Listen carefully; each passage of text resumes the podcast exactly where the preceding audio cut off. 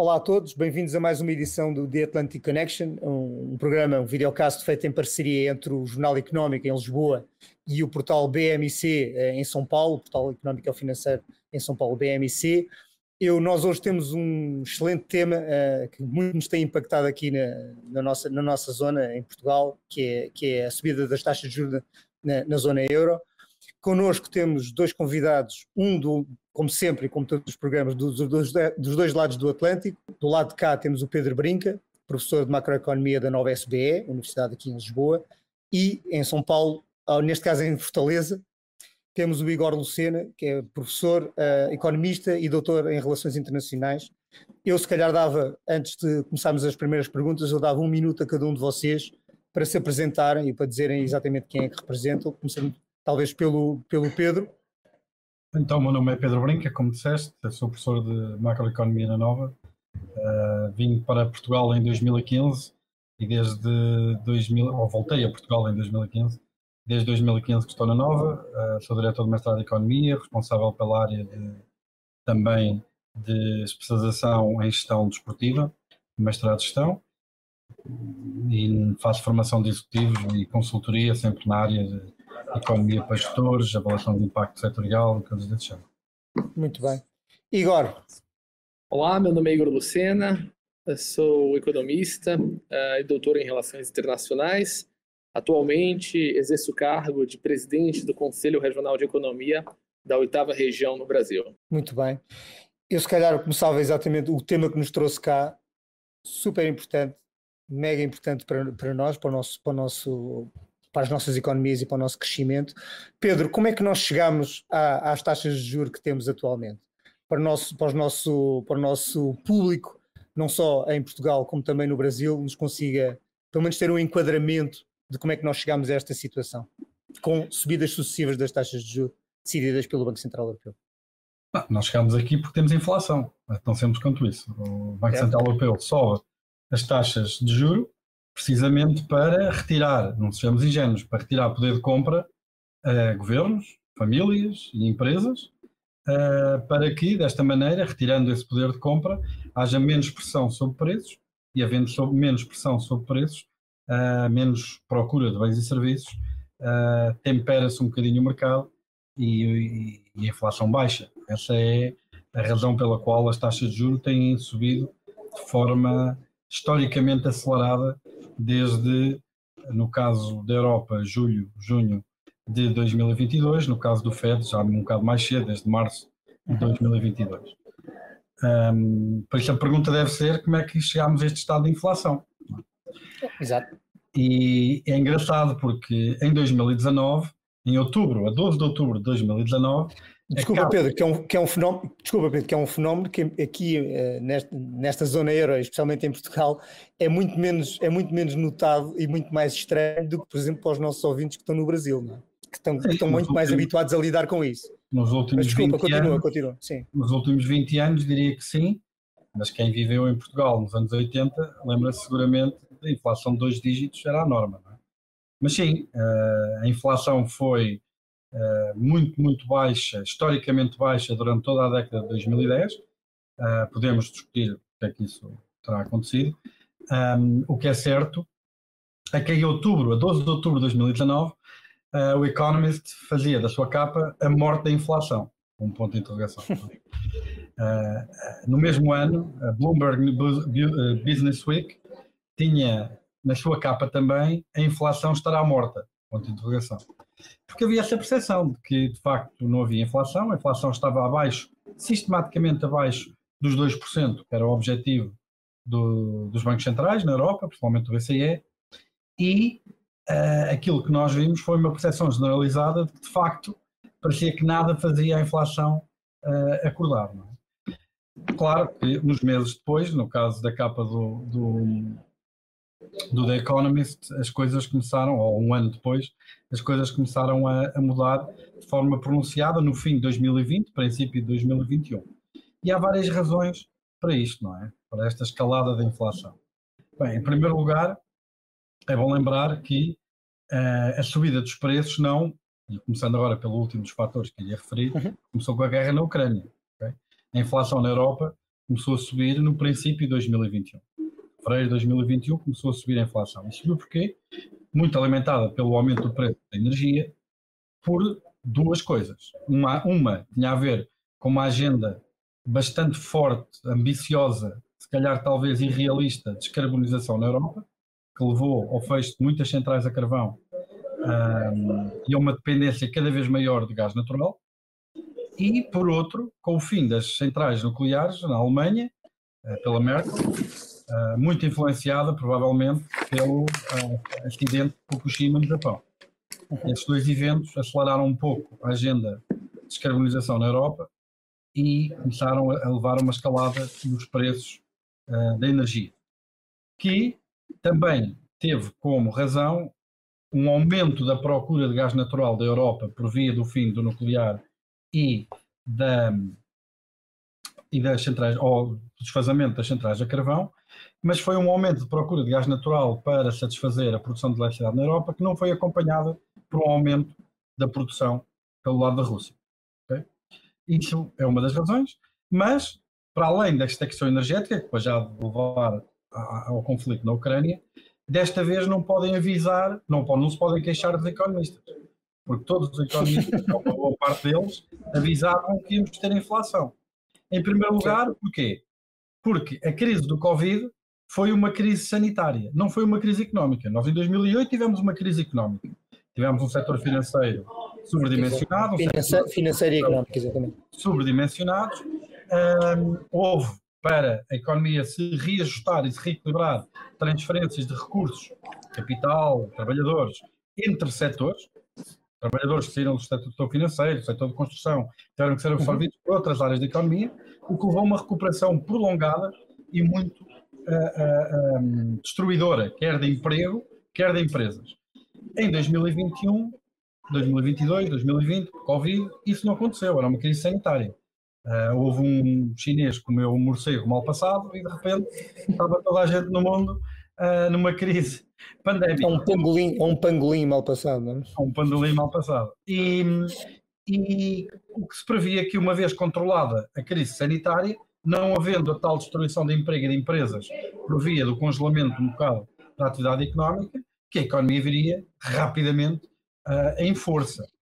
Um, obviamente que as ajudas que foram dadas, que foram históricas, o aumento de liquidez, quer nos Estados Unidos, quer na Europa, uh, os déficits orçamentais, quer nos Estados Unidos, quer na Europa, foram historicamente elevados e hoje existe uma noção que terão sido muito mais fortes do que aquilo que se calhar as economias precisavam e a resposta a isso está precisamente neste desequilíbrio entre a disponibilidade para comprar bens e serviços por parte de empresas, pessoas e governos e a capacidade da economia de os fornecer. E a resposta chama-se inflação.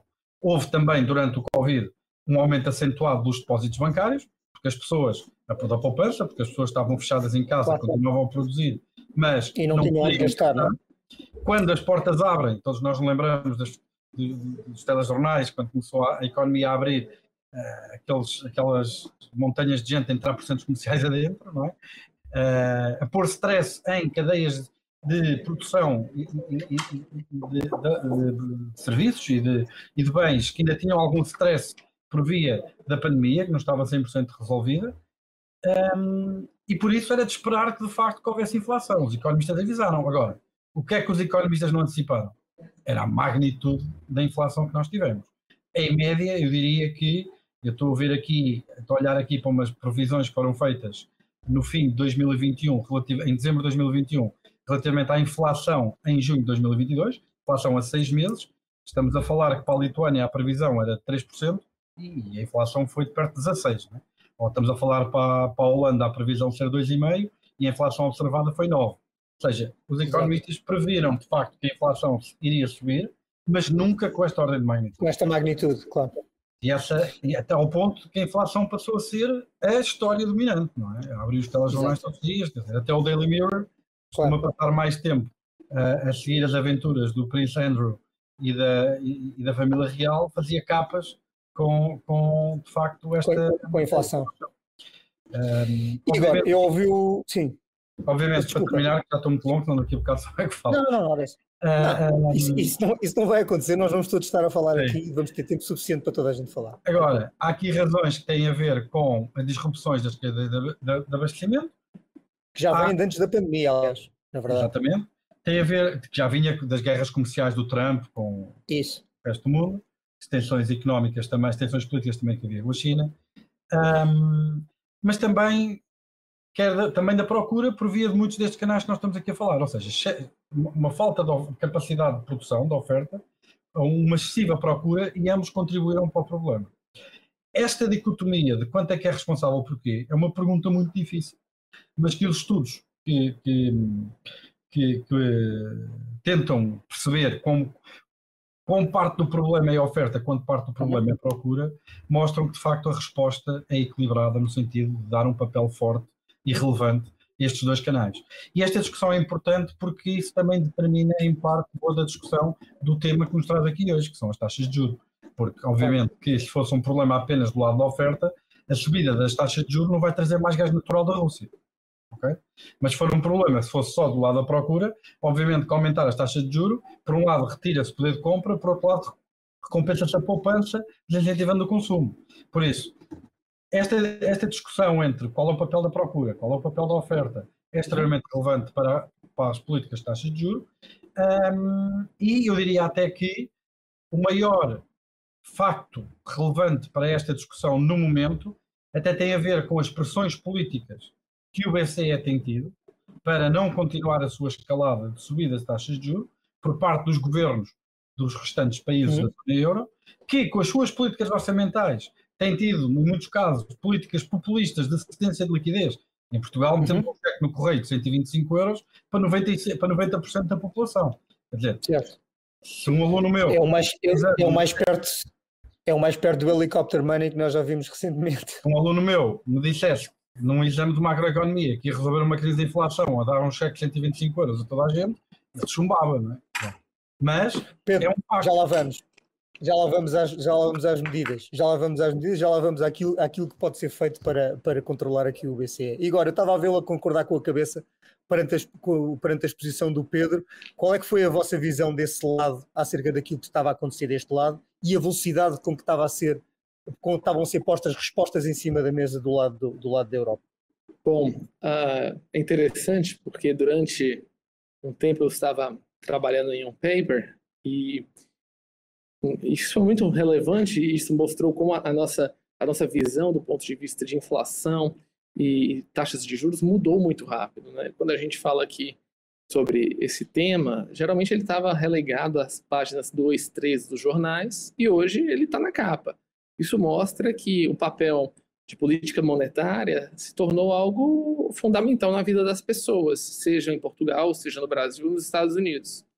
Acho que é, tanto na Europa quanto nos Estados Unidos, e concordo que esse fenômeno inflacionário, ao ponto de ser uma notícia dominante, estava é, longe de ser algo comum para essa geração, algo que provavelmente as décadas de 80, uh, período pré-euro, foi algo que, de fato, apenas as pessoas mais velhas têm esse conhecimento. Uhum. Isso tem uma similaridade com o Brasil, porque antes do Plano Real, e eu estou falando antes de 1994, nós éramos, uh, tínhamos um, um, costume grande de inflação, né? e o Brasil tinha uma característica de aprender a, a, crescer com inflação. Então, mesmo com inflação, existiam todos uns esquemas que nós chamávamos de reindexadores e que o Brasil crescia com inflação e, e a situação ia, ia levando, né, assim dizer, até que com a queda do Plano Real, a gente conseguiu fazer esse controle inflacionário e, e aí eu concordo do ponto de vista prático que um ponto de inflexão foi a pandemia, né? Foi um choque externo, não era visto por nenhuma economia como isso, e aqui mesmo no Brasil, uh, a gente chegou a ter uma taxa de juros de algo de, por volta de 2%, que é extremamente baixo para padrões de países da América Latina. Aqui um padrão aceitável é algo por volta de 6%. Uh, então foi um, um, um cenário onde Uh, taxas de juros estavam baixas, empresas investiram muito em setores digitais, o governo teve gastos uh, de quase 250, 300 bilhões de euros uh, no Brasil com esquemas de apoio, né? então foi um sistema muito forte. E isso, obviamente, eu concordo que teve um desequilíbrio de balança de oferta e demanda em basicamente todos os setores.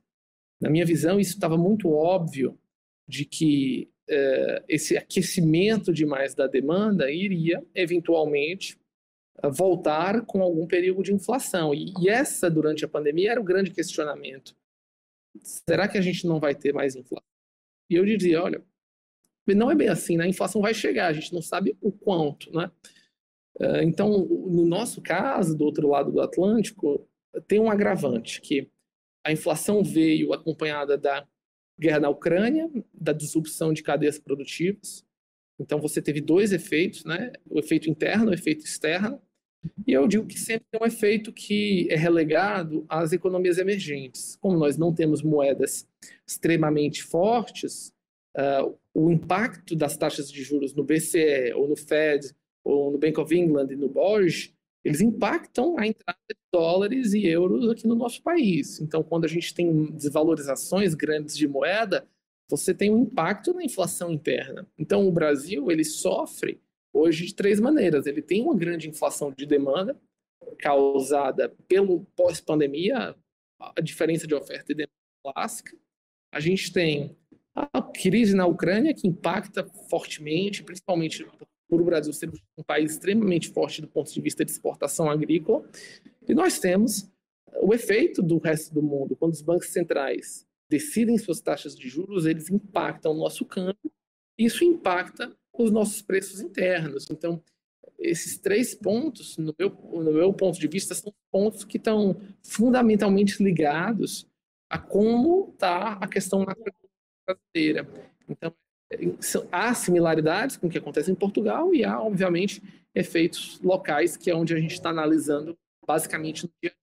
Mas um ponto de vista é claro a, a visão econômica não é muito mais igual ao que tínhamos no passado, porque uhum. a questão da segurança e dos custos, eles estão em primeiro lugar. A eficiência uh, clássica macroeconômica, de menores custos, produção global, isso mudou, isso não está mais na agenda. A agenda agora está a defesa militar, cibernética e a tentativa de recompor cadeias produtivas. E é isso que está levando desembalar, uma questão de é, divergências macroeconômicas.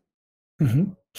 Pedro, voltando, voltando àquele, teu, àquele teu pensamento sobre as medidas que estavam em cima do terreno, e eu, eu até acrescentava aqui uma nova nota para te perguntar o seguinte: esta, a forma como, como as, as, entidades europeias, neste caso o BCE também, estão a lidar com esta questão e como os governos nacionais estão a lidar com isto, põe, põe um pouco o fim àquele, àquele velho tema de que a Europa é lenta a reagir, é lenta a agir sobre os problemas, ou por, pelo contrário, reforça essa ideia de que nós continuamos a ser lentos a lidar com os nossos problemas. Essa foi uma das acusações fortes que foi feita ao BCE, não é? Porque começou a escalada. Sempre, da... historicamente, não é? Historicamente lento. A escalada de juro, da subida das taxas de juros, muito mais tarde do que a sua congênere norte-americana. Eu não sei até que ponto é que é justa essa crítica, porque apesar uhum. da subida das taxas de juros ter sido mais tarde, também é verdade que na altura, porque isto jogar a bola à segunda-feira é fácil, a jogar ao total claro. à segunda-feira é fácil, não é? Depois de ver os resultados. Eu não sei se em março de 2022, uh, eh, com a informação que existia, a decisão do BCE de apenas começar a subir as taxas de juros mais tarde terá sido assim tão uhum. errada, com a informação que se tinha na altura. Eu digo isto porque na altura havia uma percepção de que a crise de inflação, pelo lado da procura, não é? que é principalmente este canal que as taxas de juros tenta uh, anular, era muito mais gravoso nos Estados Unidos, que tinham tido uma, uh, tinham tido uma resposta orçamental e monetária à crise muitíssimo mais, mais importante do que aquilo que foi feito na Europa, e como tal não havia um problema de inflação tão grande. Mas isto era em março, não é? E depois sabemos o que é que aconteceu em março, justamente o começo da guerra na Ucrânia. Eu acho que o começo da guerra na Ucrânia terá sido um dos fatores que terá provocado, talvez, esta injustiça de agora estarmos a julgar o BCE por uma certo. subida tardia das taxas de juros. Eu não sei qual teria sido o caminho das taxas, da, da, inflação na Europa se de facto o conflito na Ucrânia não tivesse acontecido. Se de facto não teriam sido muito mais elevadas a, a, a subida dos preços nos Estados Unidos que na Europa, e por via disso justificada a decisão do BCE ter uma uhum. subida da taxa de juros mais moderada. Nesse aspecto, eh, lá está, é muito fácil uh, não é, escrever o, os epitáfios, o difícil é prever, é prever o, o, o futuro. Agora, é, é, um facto que a grande conquista do Ocidente relativamente às taxas, do, à, inflação, à conquista da inflação, a termos inflações baixas, foi a emergência do paradigma dos bancos centrais independentes do poder político, sobretudo após a década de 80, não é? Uh, começou com o Paul Volcker nos Estados Unidos, uh, conseguiu, de facto, através de uma, de uma mão de ferro no Fed, uh, combater a estagflação que se havia instalado, ou pelo menos a parte da inflação que tinha instalado durante a década de 70 nos Estados Unidos, e conseguiu precisamente à custa dessa independência, não é? E, e, foi de facto esta ideia da independência dos bancos centrais que depois se espalhou pelo, pelo resto do, do Ocidente e que levou de facto a que as taxas de juro depois pudessem ser mais baixas, porque a inflação também passou a ser muito mais baixa em todos esses países, não é? Neste momento estamos a testar outra vez essa, essa independência, porque o BCE está com uma enorme pressão política para não continuar a escalada. Nós vimos alguma instabilidade no setor financeiro, descobrimos uns canais novos que a política monetária pode afetar a economia real, sobretudo o sistema financeiro. Foi precisamente a subida das taxas de juros levar à desvalorização dos ativos de dívida soberana que, por via das políticas macroprudenciais, têm uma representatividade muito forte nos balanços da maior parte das instituições financeiras. Foi isso que levou ao stress, também não foi só, mas também foi isso que levou a uma boa parte do stress que vimos no Silicon Valley Bank, no First Republican. Um, com impactos depois no crédito suíço, exato. Sim, mas no crédito suíço eu diria que a situação é um pouco diferente, não é? O crédito suíço sim, sim. é um banco que já tinha problemas complicados. É um já tinha muitos, muitos escândalos anteriores, muitos, muitos, escândalos muitos anteriores, eles foram, dizer, foram culpados por lavagem de dinheiro, foram, foram, foram, foram apanhados por um caso de corrupção em Moçambique, quer dizer, problemas de governance sérios. Ex-funcionários, já em setembro claro. havido uma intervenção de um fundo saudita para capitalizar o banco, só que era um banco que perdeu 7 mil milhões de euros em 2022, não é? E depois, quando foi preciso um reforço do capital, houve, há um problema com estes fundos sauditas, é que quando, quando as participações nos, nas instituições financeiras na Europa ultrapassam os 10%, o escrutínio sobre uh, detentores dessas participações sociais aumenta brutalmente. E como é óbvio, estes senhores não quiseram, não quiseram estar sujeitos a esse escrutínio e por isso é que bloquearam a subida de capital do crédito suíço. Claro. Quer dizer, ou seja, há aqui um conjunto de situações e as pressões políticas também vêm muito de, uma economias, de economias que tiveram por via de uma baixa taxa de juros muito pronunciada uh, uh, durante toda a segunda metade, especialmente a segunda metade da década de 2010, que incentivaram em muito a aquisição de crédito à habitação. No resto da Europa, a taxa de juro fixa é o produto dominante, mas, por exemplo, em Portugal não é o caso. 92% do crédito à habitação é crédito a taxa variável e, por via disso, com a subida das taxas de juros, tivemos um aumento brutal de cargos com a habitação e, obviamente, que uh, a pressão política para ajudas orçamentais cresceu na mesma proporção, não é? Não que elas tenham sido concedidas, porque no caso da crédito à habitação, Portugal foi dos países também mais conservadores ah, no apoio ao setor, mas, mas, mas não obstante continua a haver essa, essa pressão, não é? Os custos de financiamento das empresas obviamente também aumentam, quer dizer, tudo isto leva a uma pressão muito grande sobre o BCE, e esta acho que é uma altura histórica, eu até diria, em que é testada precisamente hum, essa capacidade da, da maturidade política das instituições na Europa que permitem ao governador do Banco Central tomar as decisões para as quais tem um mandato, neste caso, no caso da Europa, ou no caso do Banco Central Europeu, é um mandato hierárquico.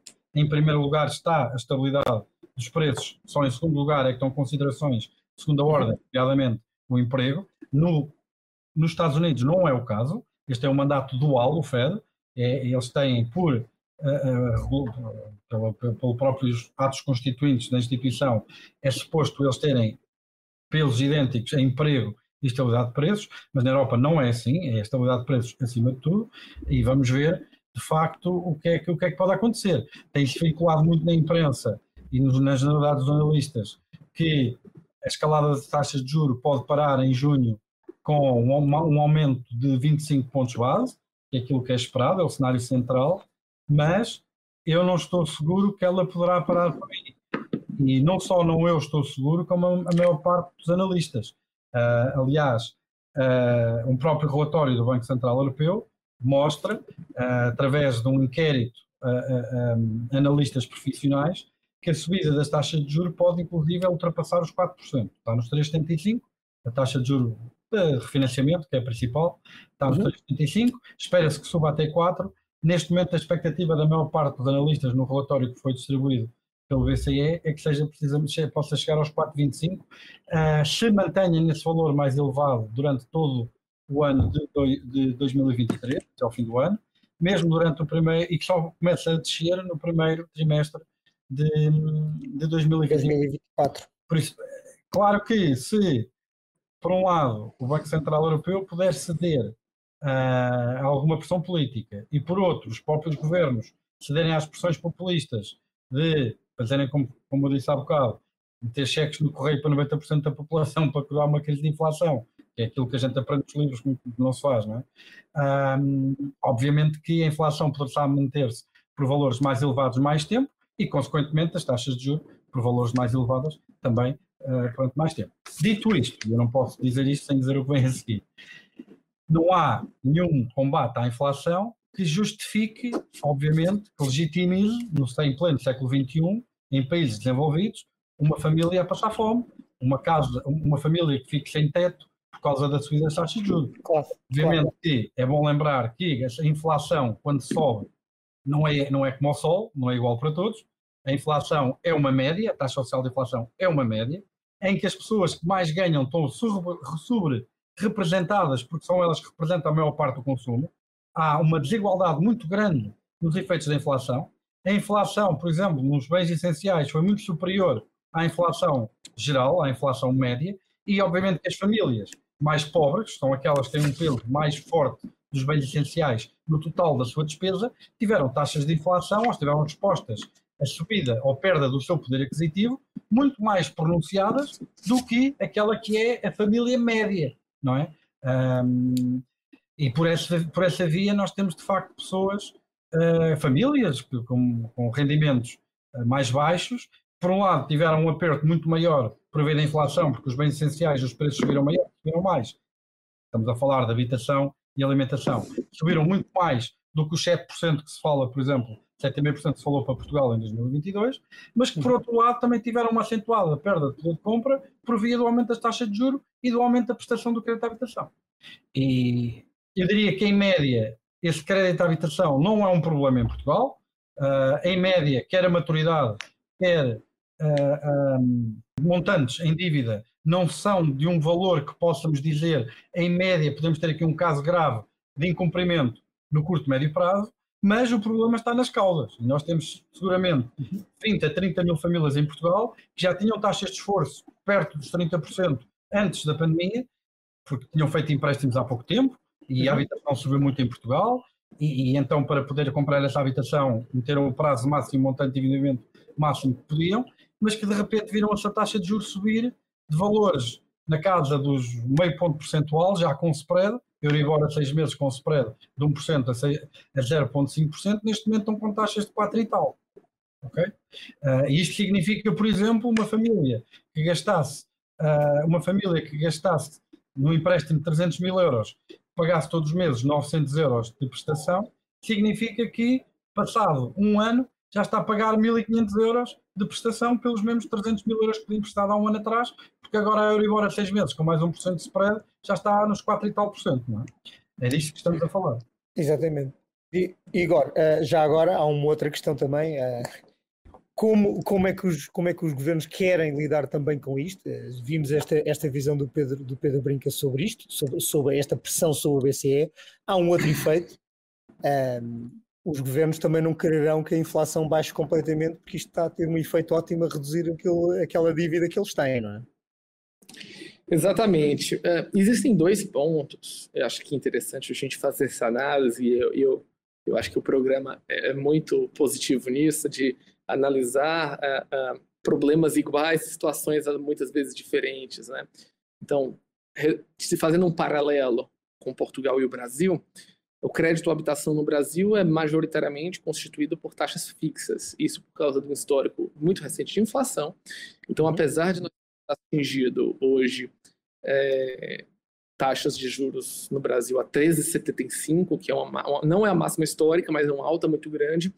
Isso não impactou o atual estoque de pagamentos. Então, as famílias sim estão endividadas, como em Portugal, mas as prestações não alteraram-se.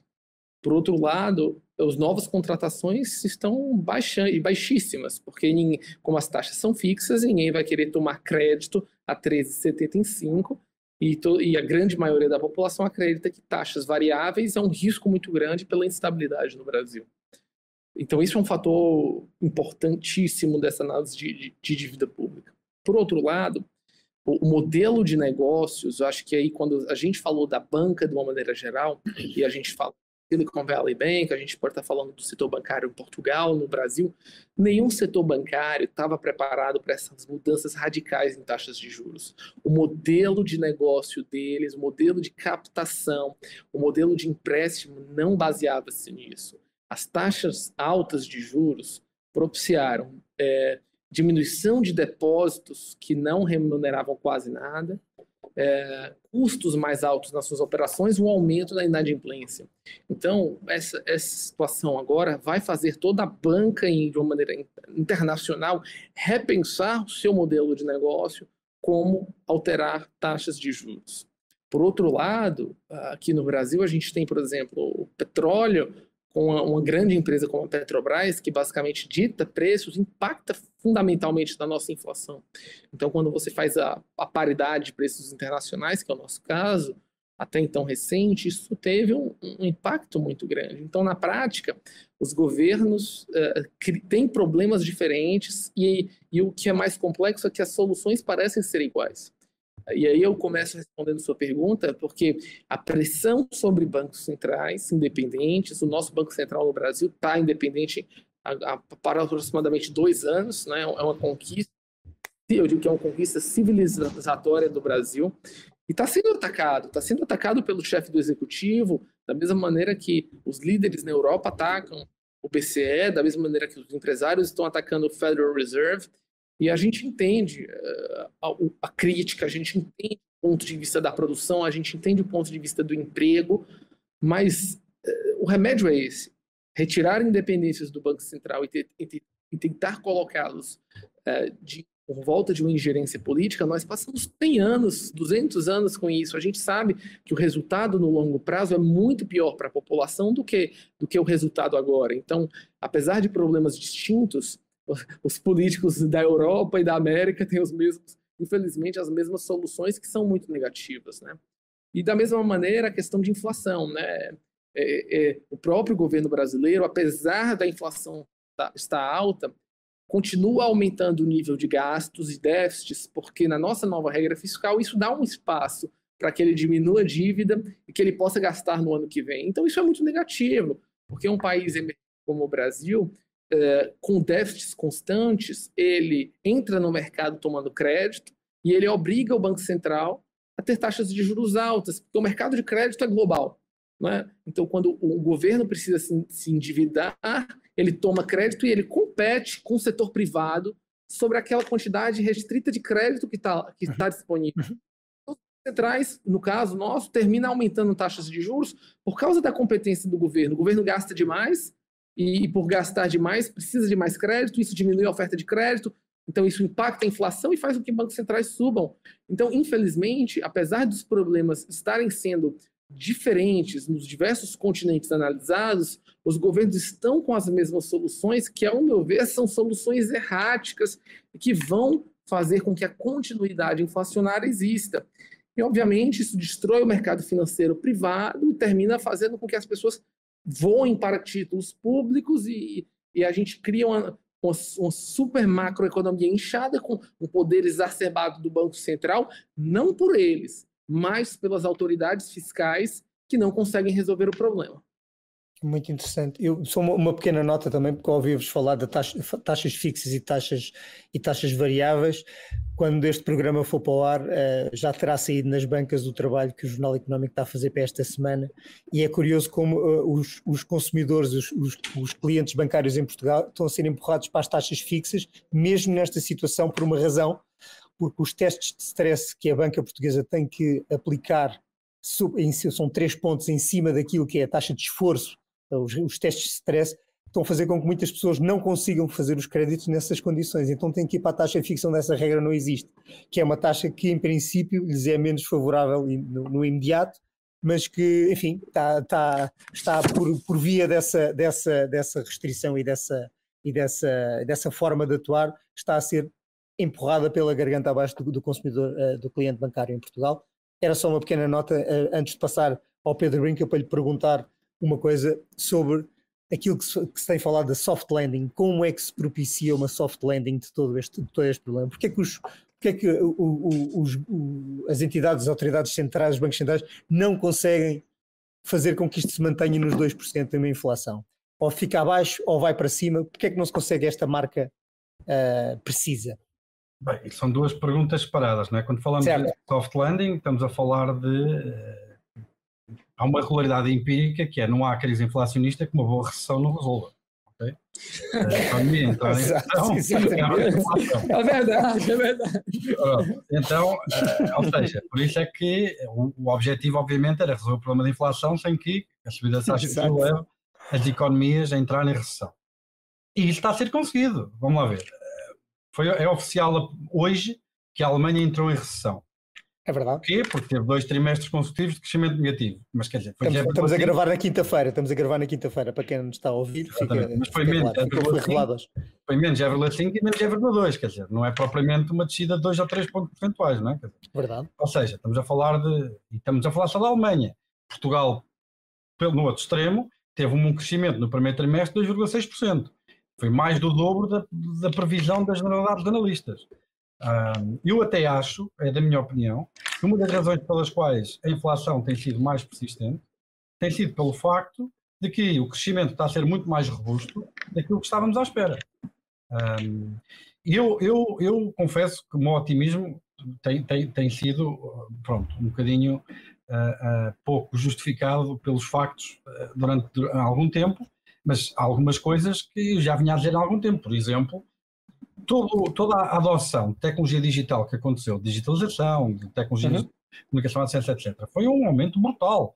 Existe um mundo antes pandemia e um mundo pós-pandemia em termos de capacidade de colaboração, não é? Uh, de ferramentas, etc. Quer dizer, isso leva a aumento de esportividade. Aquela reunião em Basileia, em Frankfurt, agora é uma chamada no, no Teams, ou no Skype, ou no, no VDO Ninja, não é? Uh, que é o software que estamos a usar hoje.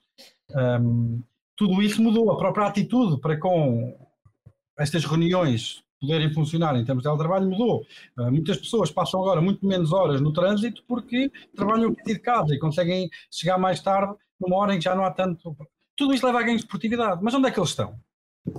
Onde é que eles estão? O problema é que eles estão misturados numa data de outras coisas, que é disrupções de cadeias de abastecimento, a retoma ou não delas, e podemos falar um bocadinho sobre isso também, a, a, a guerra na Ucrânia, não é?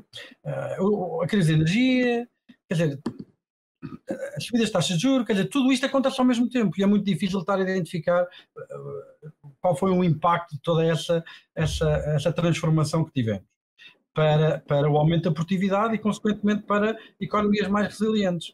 Por isso, é, lá está, quer dizer, temos um soft landing, mas um soft landing, a parte do soft também quer dizer outra coisa, quer dizer que a descida da inflação será muito mais lenta do que aquilo que estamos à espera. Não é? Claro.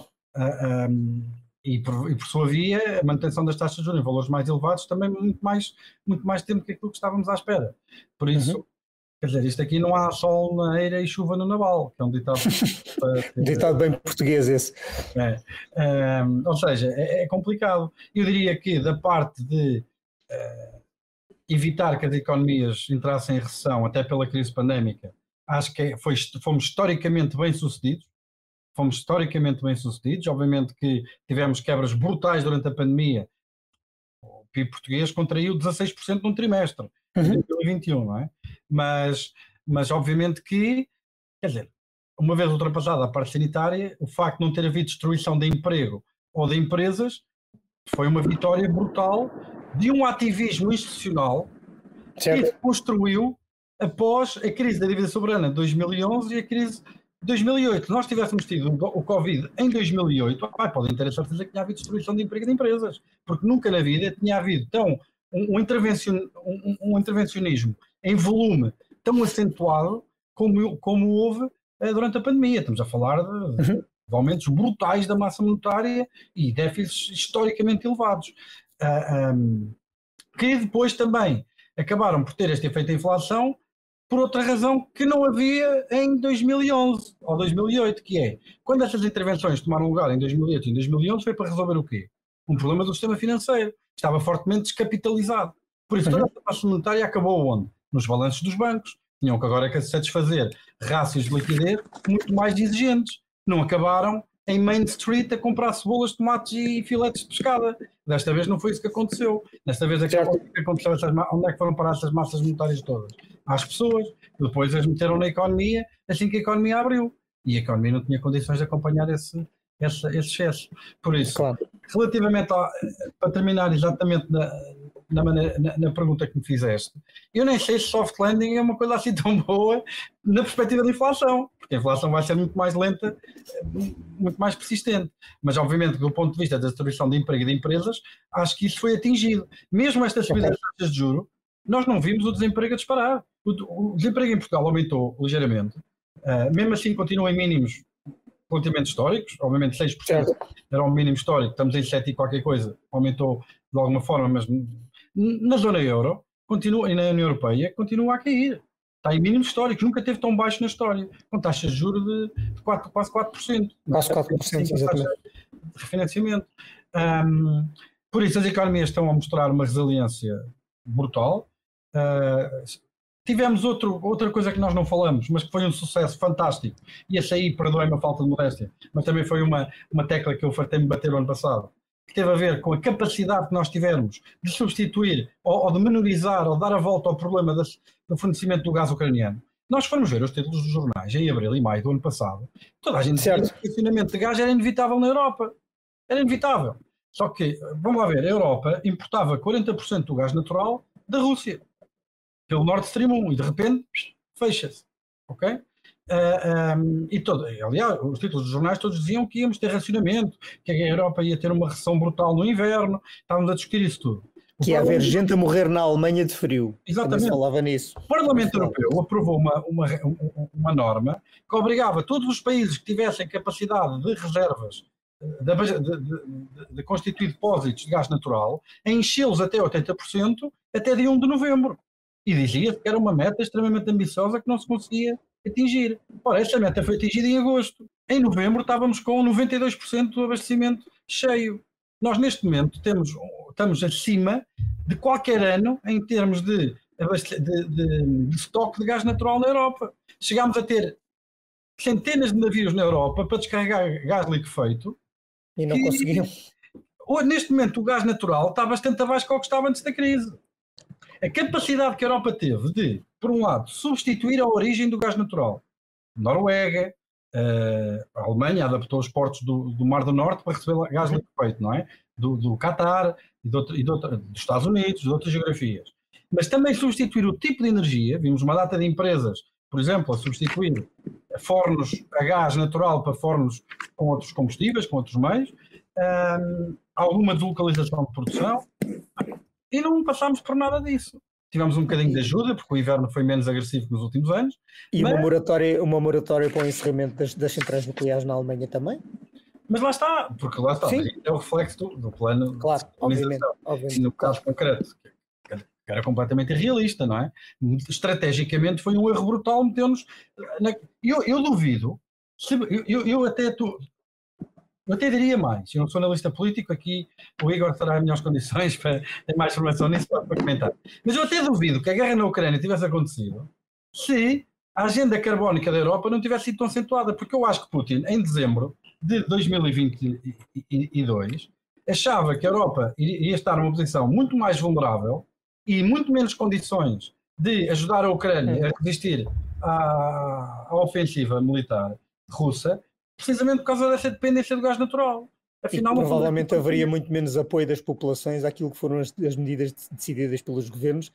Eu não tenho muito mais tempo no programa, nós, eu já percebi que nós, por nós estávamos aqui a tarde inteira na conversa, eu ia dar um minuto para aquela réplica para o Igor, uh, e, eventualmente naquela questão que o Pedro Brinca levantou, uh, antes de depois, uh, com muita pena minha, ter que cortar o programa. Mas, Igor, em relação a esta questão levantada agora pelo Pedro Brinca da, da, da, da guerra na Rússia, da, da guerra não, da, da, guerra na Ucrânia por, após a invasão da Rússia, houve aqui um, uma, uma, uma subavaliação de Putin às capacidades da Europa de lidar com, com a sua questão energética?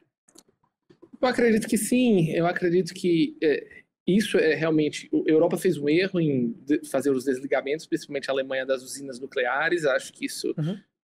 Acontecido. Acho que existiu uma exacerbação da política verde que sobrepujou uh, os interesses geoeconômicos europeus, e eu acho que isso está sendo revisto agora.